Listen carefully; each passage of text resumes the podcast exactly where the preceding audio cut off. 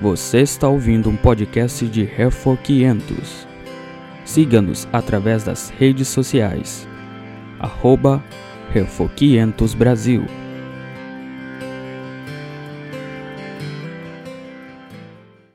Bem, ontem nós falamos sobre ah, a história do sino de Dort. Eu até disse que reverendo de Graaf já tinha adiantado bastante coisa, que eu ia repetir muitas das coisas que ele disse, mas tentando falar rapidamente o que ele já tinha explorado e gastar mais tempo nas coisas que complementariam. Então, a ideia nossa ontem foi de dar um panorama sobre o que foi o Sínodo de Dort, o que, que levou até a ocorrência desse evento. E eu imagino que tanto eu quanto os meus irmãos, pastor Jim, pastor Abraham, que vão falar tanto hoje quanto amanhã, vão explorar agora temas específicos, lições inclusive doutrinárias de Dort. E eu pensei em fazer a mesma coisa, só que um pouquinho diferente do que explorar a parte mais conhecida de Dort. Hoje o que eu vou fazer é mostrar como Dort tinha como principais pontos cinco doutrinas, como a gente está acostumado a trabalhar, os chamados cinco pontos do calvinismo, como ele é mais conhecido de forma popular. Eram as cinco doutrinas que estavam em jogo por causa do documento dos remonstrantes. Mas o meu intento hoje é mostrar que tinham outras doutrinas correlatas que é, eram preocupação dos reformados e que mostrava um desvio, uma diferença doutrinária em relação é, entre remonstrantes e reformados, que abrangia outras áreas da teologia. Então, nós estamos falando de um sistema inteiro diferente de teologia, não só de uh, alguns poucos pontos. Em outras palavras, a gente não concorda com quase tudo, mas a gente tem umas pequenas diferençazinhas. Na verdade, as diferenças eram até mais abrangentes do que os cinco pontos de Dort. E eu vou gastar mais tempo falando sobre debates em torno da doutrina da justificação pela fé e como reformados e arminianos, como a gente vem, vem chamá-los, uh, acaba né, uh, chamando-os, eles tinham diferenças. Então eu quero à luz dessa introdução, eu quero ler um texto que vou pedir para você abrir sua Bíblia em Romanos capítulo 4. E eu vou ler a partir do verso 1 hum, e vou ler até o verso 5. Romanos 4, o texto que conta principalmente a história de Abraão, como alguém que foi justificado pela fé e não por obras. E eu quero ler então versos 1 a 5 e eu vou é, destacar um verso em especial. Que, pois, diremos ter alcançado Abraão, nosso pai segundo a carne? Porque se Abraão foi justificado por obras, tem de que se gloriar, porém não diante de Deus. Pois que diz a Escritura? Abraão creu em Deus e isso lhe foi imputado para a justiça. Ora, ao que trabalha, o salário não é considerado como favor, e sim como dívida. Mas ao que não trabalha, porém crê naquele que justifica o ímpio, a sua fé lhe é atribuída como justiça. Então a ênfase é a de Paulo é confrontar aqueles que achavam que Deus nos considera retos, justos, aceitáveis diante dele, baseado no nosso desempenho espiritual. Paulo rejeita isso. Então, essa é uma outra linguagem para falar de justificação pelas obras, não é? Justificação por obra significa Deus declara você justo baseado naquilo que você faz, no seu comportamento espiritual. Paulo vai rejeitar isso e falar que nós não somos declarados justos ou aceitos por Deus como justos baseados em nosso desempenho. Deus não olha para nós e fala assim: oito e meio, passou. É? Ou nove, essa semana foi muito bom, foi nove e meio, quase dez aí. Foi só umas bobeirinhas aqui a colar, mas fora isso, você está muito bem espiritualmente. Deus não trata você e eu com esse tipo de avaliação. Pelo contrário, nós somos aceitos por Ele com base na fé em Cristo Jesus. É isso que diz o texto. Bem, essa é a parte simples que praticamente todo protestante acreditava. Quando digo praticamente, é porque tinham alguns que começam a se desviar, são protestantes, mas começam a se desviar da doutrina verdadeira e acabam ensinando coisas que não combinam com a maioria dos protestantes. Mas, quase todo protestante que veio da reforma cria numa justificação pela fé somente e não por obras. Até aí, ponto pacífico. Mas eu quero começar a minha história com um acontecimento posterior a Dort, cerca quase 30 anos depois de Dort. Para ser mais preciso, 25 anos depois de Dort. Né? No começo da Assembleia de Westminster, quando eles estavam discutindo, antes de eles formularem os documentos que vieram a ser conhecidos, como a Confissão de Fé, o Breve Catecismo, o Catecismo Maior, a, o parlamento inglês exigiu daquela comissão, daquele evento, que eles revisassem os 39 artigos. Os 39 artigos eram o documento oficial, a confissão de fé oficial da Igreja da Inglaterra, até então. Né? Até a composição da Confissão de Fé de Westminster era o documento oficial. E, e depois de poucos anos após a Assembleia, volta a ser o documento oficial e permanece até hoje um símbolo de fé da Igreja Anglicana. Bem, os 39 artigos, eles eram documentos considerados confiáveis, isto é, eles eram documentos que expressavam a teologia da reforma. Só que novos problemas haviam surgido e o parlamento então exige que os 39 artigos sejam revisados. Mais uma demonstração daquilo que eu falei ontem, de que reformados historicamente nunca tiveram receio de olhar para os documentos e os símbolos de fé e dizer como é que nós podemos dizer de forma ainda mais precisa o que a Escritura nos ensina principalmente em face de novos problemas, de novos desafios. Enquanto eles revisavam os 39 artigos, chegou no artigo de justificação, o artigo de número 11, e aí um homem chamado Daniel Fitley diz assim: cuidado com as objeções que as pessoas fazem em relação à, à doutrina que nós pregamos, inclusive a objeção de Armínio. Aí ele cita a objeção de Armínio. Ele diz que os arminianos, ele está se referindo a Armínio e aos seus seguidores, os arminianos dizem que o próprio ato de crer justifica, já que Romanos 4,5 fala que a fé lhe foi imputada por justiça. Então, a Fitley levanta isso, e ele não é o único, outros levantam, para dizer assim: quando você for usar textos da palavra para fundamentar a doutrina da justificação, cuidado quando você for usar Romanos 4, porque muitos opositores da nossa doutrina usam esse texto para dizer algo contrário ao que a gente crê. E aí, o que era contrário? É que os arminianos, conforme citado por Daniel Fiedley, eles defendiam que o ato de crer, a própria fé, ela é considerada como justiça, é ela que nos justifica. Por isso que, após esse debate, posteriormente, quando a Confissão de Fé de Westminster é escrita, ah, existe no parágrafo primeiro do capítulo sobre justificação, existe uma frase que diz assim: que Deus nos justifica não por nos imputar a própria fé ou o ato de crer ou qualquer outra obediência evangélica como justiça. Essa é uma frase que significava: Deus nos justifica, nos imputando a justiça de Cristo, não a nossa fé, o ato de crer ou qualquer outro ato de obediência evangélica. Essa linguagem que não é familiar para nós era uma linguagem comum entre os puritanos. Os puritanos falavam de atos de obediência evangélica, significa resposta ao evangelho. Quando a Bíblia fala assim: arrependei-vos e crede, ela não está dando uma lei para você obedecer, ela está dando uma ordenança evangélica. Lei é: não terás outros deuses diante de mim. Isso é lei. Não farás para ti imagem de escultura. Isso é lei. Arrependei-vos e crede não é lei. São ordenanças evangélicas. Essas ordenanças evangélicas é o que os puritanos chamavam de que Deus não considera isso a sua justiça.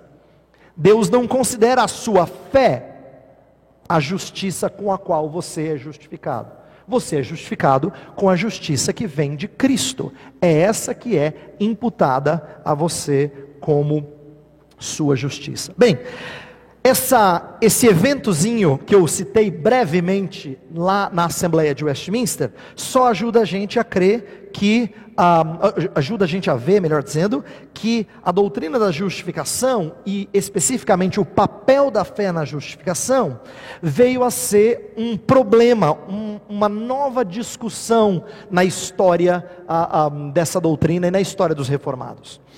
Quando eles estavam discutindo a doutrina da justificação, eles não estavam só repetindo o que os reformadores tinham dito.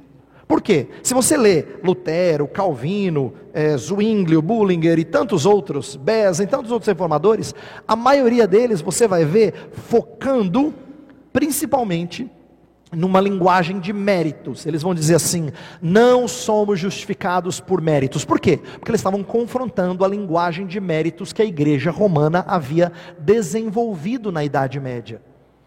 Então, esse era o foco dos reformadores, era dizer, não somos justificados por mérito, nós somos justificados pela fé, e a fé é um reconhecimento de que nós não temos mérito.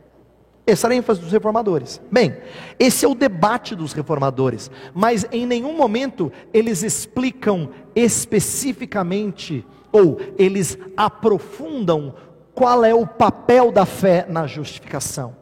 Então, o que eu vou levantar e discutir com vocês hoje à noite é o tipo de discussão que não dá para dizer onde é que Calvino estava. Ele estava com esses ou ele estava com esses? Por quê? Porque não era uma pergunta que tinha sido levantada nos dias de Calvino. Calvino fala aquilo que Armínio concordava e os opositores de Armínio concordavam também. Mas quando eles vão se referir a essa discussão sobre o papel da fé, eles vão levantar novas, novos questionamentos. Então deixa eu tentar definir como é que é o novo questionamento. Vamos lá. Primeiro eu vou dizer o que não é, para depois dizer o que é, e aí eu explico isso no pensamento de Armínio e dos seus seguidores. Então, a questão não é se fé é sem mérito. Porque arminianos reformados acreditavam que fé não tem mérito. Tá? Então não é essa a questão que a gente está discutindo. A questão não é se fé é capacitada por Deus. Porque tanto arminianos quanto reformados criam nisso. Lembra que eu falei ontem? Arminianos falavam da chamada graça preveniente. Ela não trabalha, é verdade que a graça tem uma maneira diferente de trabalhar na salvação arminiana que tem na reformada, mas eles ainda assim afirmavam que a graça tinha que vir antes para que houvesse salvação. Então, de acordo com os arminianos, principalmente os primeiros arminianos, né, Armínio e os remonstrantes, a, a fé ela era habilitada por Deus. A questão também não é se fé é instrumento da justificação, ou como diziam os reformadores, inclusive Calvino, a causa instrumental da justificação. Porque arminianos e reformados criam nisso. E a questão nem é se, ah, se quando alguém é justificado ele confia somente em Cristo, porque arminianos e reformados criam nisso. Você percebe como tem uma série de coisas que os une, mas agora vai ter uma coisa que os divide. E o debate vai ser em torno disso que divide. O debate é sobre é o ato de fé que é aceito por Deus no lugar da justiça, pelo que Jesus fez por você, ou é a própria justiça de Cristo que é contada como sua justiça, porque só a justiça de Cristo é que de fato é justiça. Vou explicar isso de maneira mais simples. Eu espero que fique claro. Deus faz assim: Ele aceita você dar a fé em lugar da justiça, ou Ele exige que seja justiça pura? Ah, talvez uma ilustração ajude você a entender. Um, se eu dissesse assim para você, ó, você está com uma dívida enorme diante de Deus, você é inquilino, você mora na terra de Deus e você está devendo uh, milhões de reais, milhões que você não consegue pagar. E desses milhões de reais, Deus perdoa você. Como é que Deus perdoa você? Ah, agora a gente tem que aprender sobre a obra de Cristo e como é que ela é aplicada pelo Espírito.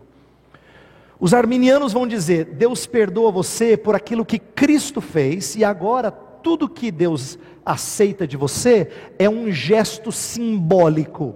É você dizer assim: Jesus, não tenho como pagar os milhões, só tenho 10 reais no meu bolso. Está aqui.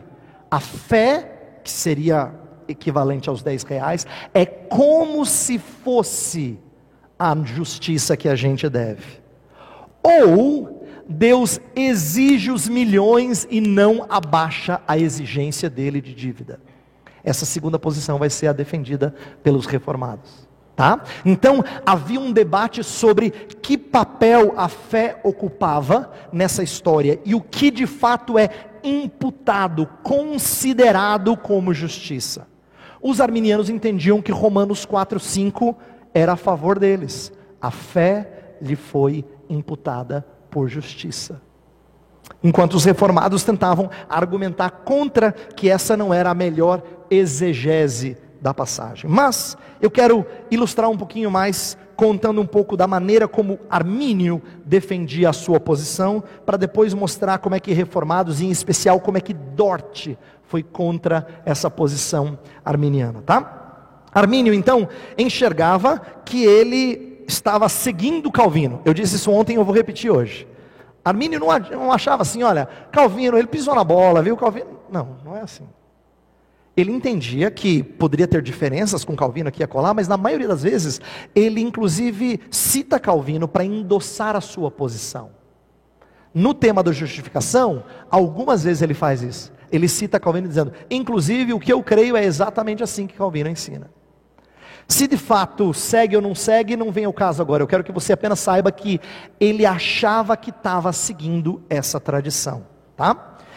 Ah, mas é claro que ele fez novas distinções, novas distinções que levaram as pessoas a ter um pé atrás em relação a ele. Por exemplo, ele teve que várias vezes se defender de acusações de colegas teólogos que eram ah, conhecidos dele, não necessariamente amigos, mas conhecidos dele. Eu vou citar alguns nomes famosos na época, tá?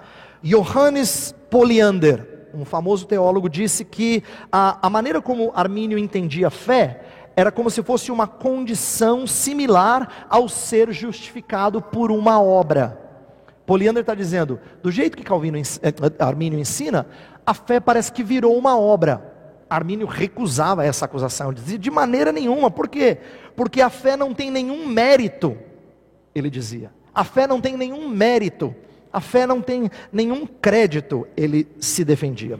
Outro que acusou Armínio também de desviar da verdade foi o seu colega em Leiden, Franciscus Gomarus, né? E Gomarus disse que ele, a, a, o ensino dele parecia católico romano e até sociniano, que era uma outra ala protestante, mas bem liberal da época, por assim dizer.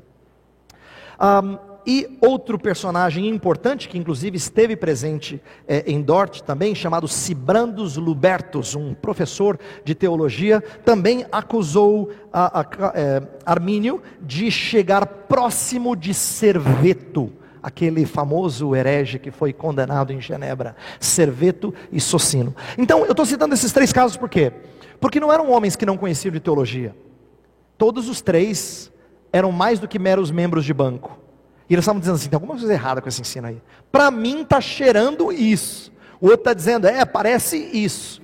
O outro está dizendo: é, parece isso aqui. Os três vendo impropriedades nesse ensino. E várias vezes Armínio teve, foi chamado à presença de autoridades na Holanda, uh, em Friesland, uh, para poder se defender das acusações. E a gente não sabe ao certo, vamos dizer assim, a gente não sabe ao certo o final dessa história, porque ele morre em meio a essas investigações. Ele é chamado algumas vezes no ano de 1608 e 1609, e em 1609 ele morre é, de forma repentina. Então, não dá nem para eu contar o final da história do tipo, e aí, Armínio foi condenado ou não foi? Porque ele morre e não participa da parte mais intensa da controvérsia. Lembra que ontem nós comentamos é, é, sobre a contra-remonstrância sendo o, o, o, impulso oficial e mais ah, importante para o começo da controvérsia. Quer dizer, ela já existia antes, mas aquilo que, que tomou proporção maior foi com esse documento que depois vira o motivador da resposta de Dort. E ele, esse documento é escrito em 1610, Armínio já tinha morrido um ano antes. Tá? Mas a gente tem como saber, pelo menos em parte, o que Armínio cria por causa de alguns dos escritos dele. Então eu quero resumir brevemente através de alguns escritos e depois a gente vê como é que houve resposta a isso. Bem, primeiro que Armínio entendia assim, ó, o texto de Romanos 4, 5. Volta a sua Bíblia lá para Romanos 4, 5. Ele falou assim: Mas quando não trabalha, porém crê naquele que justifica o ímpio, a sua fé lhe é atribuído como justiça. Ele diz assim: o que, que significa a fé lhe é atribuída como justiça, ou lhe é imputada como justiça? Como é que a gente interpreta essa frase? Ele falou: existem maneiras de interpretar, e uma das maneiras que ele listou como possível, mas que ele rejeita, é a ideia de que fé está sendo usada aqui de forma figurada, isto é, é aquilo que a fé representa ou aquilo que a fé se apropria. Ele diz: não, não é esse o sentido do texto. O texto está falando da fé em si mesma. Ele usa a linguagem escolástica, que era a linguagem acadêmica da época. Ele fala da fé propriamente dita. Propriamente dita é uma herança do português que vem lá do escolasticismo medieval. Quando se falava de propriamente dita, significa a matéria, própria fé, a fé materialmente falando, é ela que é considerada a nossa justiça. E é esse esse é o ensino que ele adota. Ele diz: não é o que a fé crê, mas é o próprio ato de crer que Deus considera como se fosse a sua justiça. Ah, mais adiante, ele vai dizer num outro escrito que. Ah, por que, que ele pensa assim? Porque para ele, quando fala que a fé lhe é imputada por justiça, ele vai dizer que a palavra imputação no Novo Testamento, a ideia de imputar, para Armínio, tá? Não é esse o pensamento reformado. Significava que alguma coisa que não é de fato o que precisa acontecer, é considerada como se fosse. Então ele diz assim: a fé, quando diz que a fé é imputada, a fé não é justiça ela é graciosamente considerada por justiça. Então vamos voltar na ilustração de novo da sua dívida para com ah, Deus, porque você é um inquilino que está na terra dele. Se Deus diz assim, ó, é o seguinte: Jesus Cristo morreu por você, de agora em diante você não deve mais milhões, tá bom? Você, estou quitando a sua dívida. Tudo que eu espero de você é um gesto de simpatia para comigo, chamado de fé. E se a gente estivesse tratando financeiramente, seria assim: aqueles 10 reais que você tira do bolso, Senhor, é tudo que eu tenho, eu não tenho nada, eu sou um mis, mísero pecador, está aqui, ó, tudo que eu tenho, que não é nada. E Deus diria: Pois eu vou aceitar isso, como se isso fosse pagamento da sua dívida. Tá? Então, o que ele está dizendo é: imputação não é pegar o valor exato e colocar na sua conta. Isso não é imputação para Armínio. Imputação é pegar alguma coisa que não é o valor exato e considerar como se fosse equivalente ao valor que você deve. Tá? É assim que Armínio entendia. Bem, um, Armínio então, ele tinha que se defender de algumas coisas. Uma das acusações que fizeram frequentemente a ele é assim: Armínio, do jeito que você está dizendo, então a justiça de Cristo não serve para nada. Se a fé é a justiça com a qual Deus justifica, então, para que a justiça de Cristo? Ele falou: não, não, nada disso, não é verdade. Eu ensino que é a justiça de Cristo que torna possível que Deus aceite algo que não é justiça ser a sua justiça. É assim que ele raciocinava. Era como se fosse assim, ó. Você, enquanto réu, deve tudo o que você deve a Deus, mas Jesus Cristo torna você amigo de Deus. Ele é que torna possível que Deus te trate de forma diferente. É assim que ele explicava. Então a obra de Cristo seria mudar o seu relacionamento com Deus, a, o status que você tem diante de Deus, para que agora Deus aceite a míseros 10 reais em lugar dos milhões. Um, então, a, ele vai tentar se defender dizendo que ele acredita que a justiça de Cristo é importante para nós, mas a justiça não pode. Olha só, olha o raciocínio dele, olha como é que ele usa Romanos 4. Ele fala assim: se o texto fala, a fé lhe foi contada por justiça, ele falou, a fé aqui não pode ser a justiça de Cristo, porque a justiça de Cristo não pode ser contada por justiça, a justiça de Cristo é justiça. O argumento dele é bem inteligente. Ele está querendo dizer assim, ó, de acordo com Romanos 4, 5, a justiça é, de Cristo, a justiça de Cristo, ela, ela não só, ela não, a gente não pode dizer que ela faz de conta, ela de fato é justiça. Então, se o texto fala que a fé lhe foi imputada por justiça, ele vai dizer, então não pode ser justiça de fato. Trocando de novo para usar a ilustração e facilitar o nosso entendimento. Se justiça é igual aos milhões que você crê, ou perdão, que você deve, e a fé é os 10 reais de reconhecimento que você não tem nada para satisfazer a Deus, então ele diz assim: o texto não pode dizer, e os milhões que foram atribuídos a você por justiça. Ele falou: não, os milhões são justiça. Eles não podem cumprir o papel de justiça. É fé que faz isso. Essa é a sua argumentação. Eu quero ler um trechinho de uma das, é, um dos textos mais claros dele sobre isso, tá? Armínio fala assim, ó. Um, algumas pessoas me acusam com isto como se fosse um crime o fato de eu dizer que o próprio ato da fé, isto é, o próprio crer, é imputado por justiça. E isto propriamente dito, quer dizer, o próprio ato de fé e não como uma metonímia, ou a fé apontando para alguma outra coisa. Ele não cria nisso. Eu aceito essa acusação, já que eu tenho o apóstolo Paulo em Romanos 4 e em outras passagens como meu precursor no uso dessa frase. Ele quer dizer assim: se você diz que eu creio nisso, ele vai dizer sim, mas eu tenho o apóstolo Paulo do meu lado.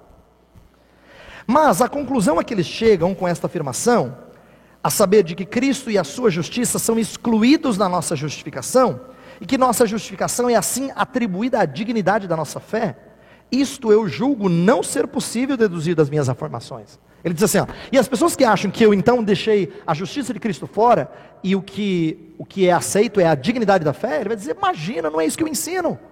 Não é isso que eu ensino.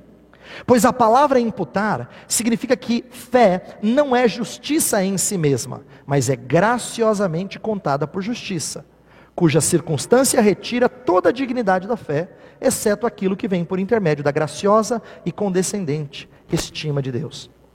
Mas esta graciosa condescendência e estima não vem sem Cristo, mas em referência a Cristo, em Cristo e por causa de Cristo, a quem Deus apontou como propiciação através da fé no seu sangue. Ele quer dizer é: por que Deus aceita a fé? É por causa de Cristo. Se não fosse por Cristo, Deus nunca aceitaria a sua fé. Então ele quer enfatizar que ele acredita que a obra de Cristo é que é o fundamento disso tudo. Eu afirmo, portanto, que fé é imputada a nós por justiça por causa de Cristo e sua justiça. Neste enunciado, fé é o objeto da imputação. Quer dizer, o que é imputado é a fé. Mas Cristo e a sua obediência são a causa meritória da justificação. É Cristo o que ele faz que merece nós sermos justificados. Cristo e a sua obediência são objeto de nossa fé, mas não o objeto da justificação ou imputação divina. Bem, uh, eu estou parando aqui essa citação para fechar o ensino de, uh, de Armínio e dizer por que, que ele cria assim. O que está por detrás desse pensamento uh, de Armínio, em que ele fala que a obediência de Cristo é o que abre as portas. Inclusive, isso aparece em outros lugares da soteriologia arminiana. Por exemplo, quando os arminianos iam falar sobre a expiação, a morte de Cristo na cruz, eles não diziam que a morte de Cristo de fato salva pecadores. Ela apenas torna possível a salvação de pecadores. Ela abre a porteira, por assim dizer. Ela concede o, né, o, o caminho Inclusive, quando a gente ouve pessoas que foram treinadas na teologia arminiana pregar, normalmente é assim, ó, Jesus já existe um abismo entre você e Deus. E Jesus com a sua cruz transpôs esse abismo. Agora ele fala para você, atravesse a ponte, não é? Essa linguagem é uma linguagem de que a obra de Cristo ela torna possível, ela não de fato realiza. Essa é a teologia arminiana. E aqui, um, Armínio está falando algo bem parecido em relação à justificação. Ele diz: a obra de Jesus Cristo torna possível a sua justificação. Ele muda a sua relação com Deus, mas o que de fato é considerado a sua justiça é a própria fé. Por que, que é, é, Armínio cria nisso? Porque na cabeça de Armínio, haviam duas alianças. Eu falei ontem que eu ia mencionar brevemente aliança. Armínio vem de uma teologia reformada, e a teologia reformada é conhecida por falar das alianças. Para Armínio, haviam duas alianças, por assim dizer, dois tipos de justificação. Ah, uma da lei e outra da fé. Tá? É, e aí ele fala assim que a justificação da lei, o homem é réu e Deus é juiz. O homem só é justificado se realizar todos os atos de justiça sem pecar. Na justificação da fé, ele é justificado mesmo sendo pecador, mas só pelo fato de crer. Na, na justificação pela lei, ele diz assim: Deus está num trono rigoroso em que ele aplica a lei, enquanto que um, na justificação da fé, Deus está num trono de graça e misericórdia. Em outras palavras, uh, o que eu quero dizer é que, um, e, e isso Armínio não diz explicitamente, mas posteriormente a Armínio isso aparece, é como se Jesus Cristo tivesse resolvido o seu problema de lei e então criado uma nova lei para você seguir. Inclusive, isso aparece em Armínio de forma a, a, constante. Vou voltar de novo à nossa ilustração, só para ela ajudar a gente a concretizar. É como se Jesus Cristo resolvesse o problema do seu antigo contrato, os milhões de dívida, e agora desse a você a oportunidade de assinar um novo contrato com Deus, em que 10 reais vale para toda a eternidade. Era assim que ele entendia, tá? É assim que ele entendia. Bem, como é que, por que, os reformados não aceitam esse tipo de ensino? primeira razão é porque ela contraria o princípio da estabilidade da lei. Quando é, é, Armínio e os seus seguidores, seus né, sucessores, falam sobre Deus criar uma nova lei para alguém obedecer, que seria a fé, ele estaria anulando a primeira lei. E na Escritura, lei não é anulada. Por quê? Porque lei expressa o caráter de Deus. Deus nunca diz assim, pessoal, você pecou contra mim, vamos fazer o seguinte, vamos passar uma borracha? Vamos começar do zero? Deus não faz assim. É bom que você saiba por que, que Deus não faz assim. Porque isso seria parecido com aquilo que a gente chama em português de anistia. Deus não anistia. Porque anistia, no, politicamente falando, seria não exigir pagamento. E por que, que Deus não faz isso? Porque isso seria contrariar a sua justiça, a sua santidade. Então, Armínio parece que está propondo uma coisa muito bonita quando ele fala de fé, mas na verdade ele está rejeitando a estabilidade da lei. Sabe por que o Evangelho chama boas novas? Porque a lei não amacia para você. Ela exige de você os milhões que você deve.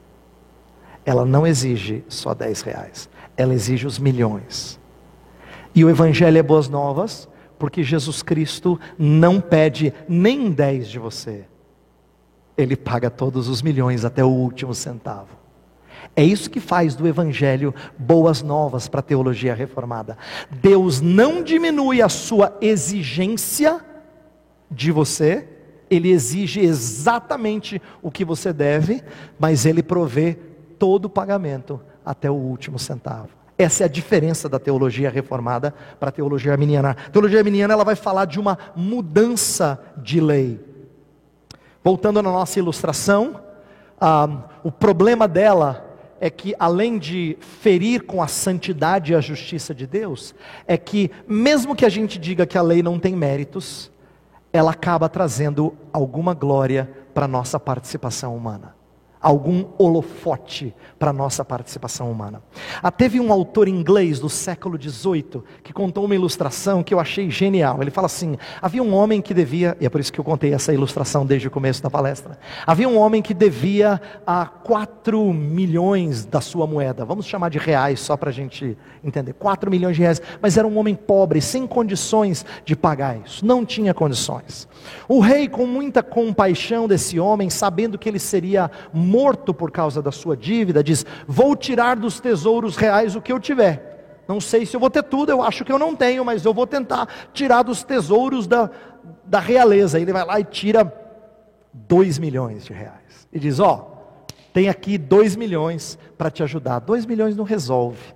Né? Que para quem é pobre do jeito que ele é, dois milhões deixa ele, continua deixando ele numa situação difícil. Mas a rainha diz assim: Mas eu tô, eu tô assim com compaixão em relação a esse homem. Eu quero ajudar esse homem, porque esse homem vai morrer, é um homem de família. Ele tem essa dívida, mas ele não consegue pagar. A gente precisa ter misericórdia dele. Eu também vou buscar nos meus tesouros. E vai lá a rainha e levanta um milhão e meio de reais. E ela traz um milhão e meio de reais. E agora ele tem três milhões e meio. Você fala, maravilha, quase pronto. Não, lei é lei. Não é três milhões e meio que ele deve, ele deve quatro milhões. Então, ele está faltando 500 mil. E 500 mil para um homem pobretão é muito dinheiro. Aí o povo se comove e diz: não, não é possível que esse homem vai morrer, já que arrumaram 3 milhões e meio para ele. Então o povo começa a fazer uma vaquinha, né? No português a gente fala uma, uma vaquinha junto, um pouquinho daqui, um pouquinho dali, um pouquinho dali, um pouquinho de lá, de lá. Bem, para encurtar a história, fazem a conta no final e falta só um pouquinho. Só um pouquinho. E aí o juiz diz: Eu sinto muito, lei é lei. E ele vai ter que ser condenado. Quando de repente ele bate na calça dele assim, e percebe alguma coisa, tira e vê o montante exato, aquele pouquinho que faltava. Você consegue imaginar essa cena e o povo celebrando? Né? Se fosse filme, era o momento que a orquestra vinha com mais assim, fulgor assim. Parã, né? E aí todo mundo, ah! O que, que aconteceu? Os dois milhões do rei perderam força. Um milhão e meio da rainha perdeu o holofote. O que, que ganhou o holofote? o dinheirinho que saiu do bolso. Percebe? A ilustração desse teólogo do século, XVIII, chamado John Col Colquhoun, ah, é, é muito criativa. Ele diz: nessa história não tem jeito, por mais que seja mínima a participação, o holofote se volta para esse ato final. Ninguém lembra dos dois milhões. Ó, oh, rei, animal, hein? Dois milhões assim na bucha. Ninguém fala disso.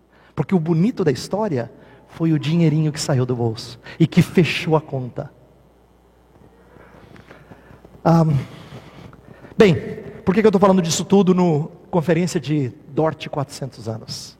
É porque Dort trata disso. Dort está preocupado com isso.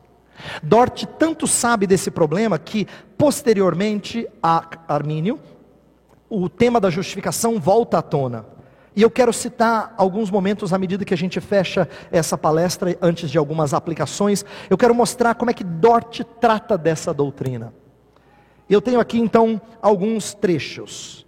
Um, principalmente naquela na parte em que Dort vai tratar dos erros ou heresias que vêm depois dos artigos, tá? Se você for ler o documento, você pode olhar qualquer cópia que a gente tem aí à disposição, você vai ver que tem cada capítulo tem a parte positiva, que é aquilo que Dort ensina, e depois tem a rejeição do falso ensino. E a rejeição do falso ensino é lá que tem menção ao conceito de aliança e justificação. Quero dar alguns exemplos. Primeiro, é rejeitada a ideia de que Deus, eu vou agora citar Dort, escolheu como condição de salvação o ato de fé, que é sem méritos de si mesmo e a obediência imperfeita da fé. Na sua graça, ele a considera como obediência perfeita e digna da recompensa da vida eterna. Esse era o ensino dos arminianos. De que a fé, mesmo imperfeita, era considerada por Deus ah, como digna de vida eterna. E eles rejeitam isso em Dort. É interessante porque quando a gente está acostumado a ouvir sobre expiação limitada, ah, eleição incondicional, ah, né, depravação total, as, os cinco temas, né, lemas de Dort, a gente normalmente não inclui justificação, mas está lá, na rejeição do falso ensino, eles rejeitam crer que o ato de fé é considerado por Deus a, a obediência perfeita.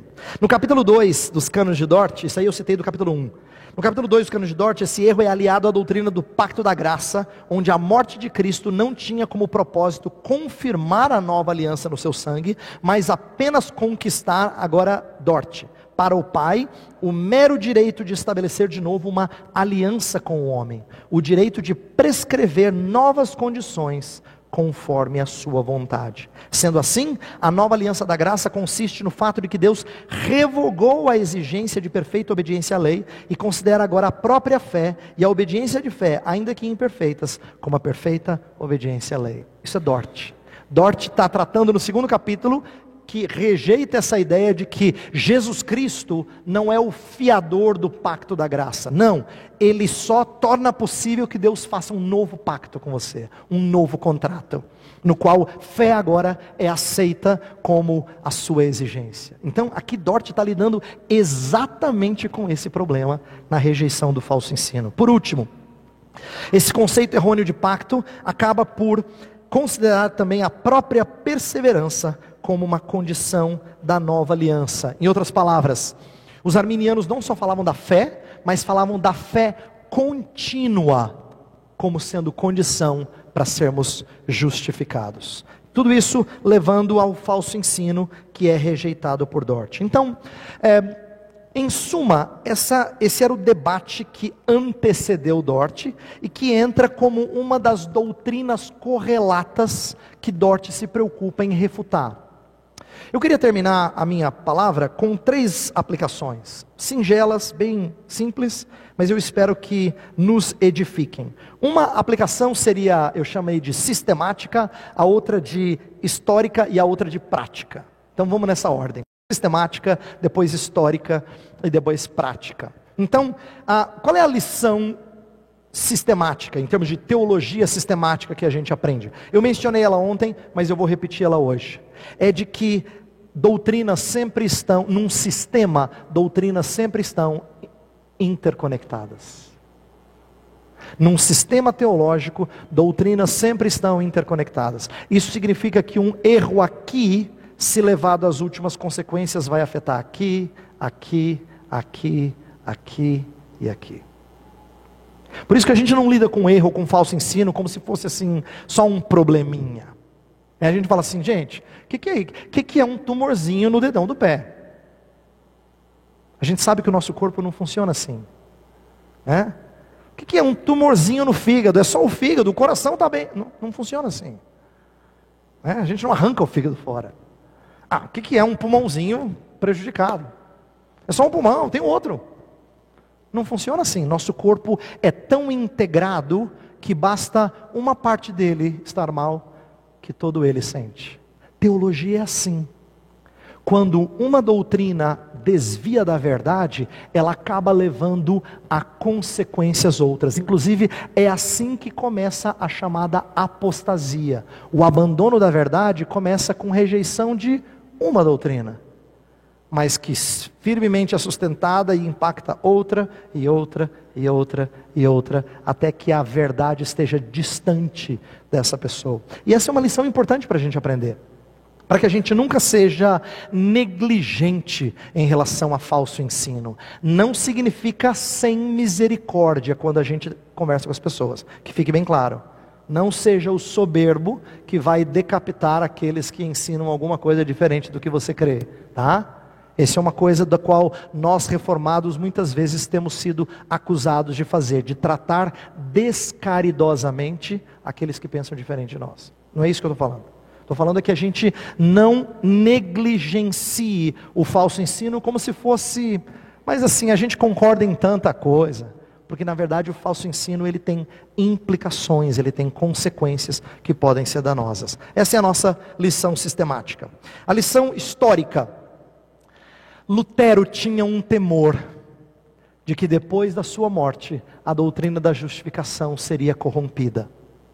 A história da igreja tem mostrado que o temor dele se provou verdadeiro várias vezes. Várias vezes.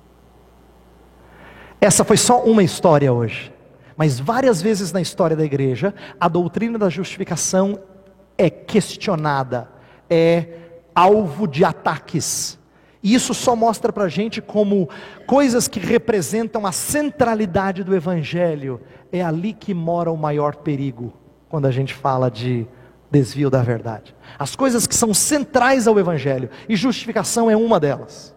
Não é a única coisa que é central ao Evangelho, mas é uma delas. Quando ela é deturpada, nós acabamos perdendo a, a, a, essência.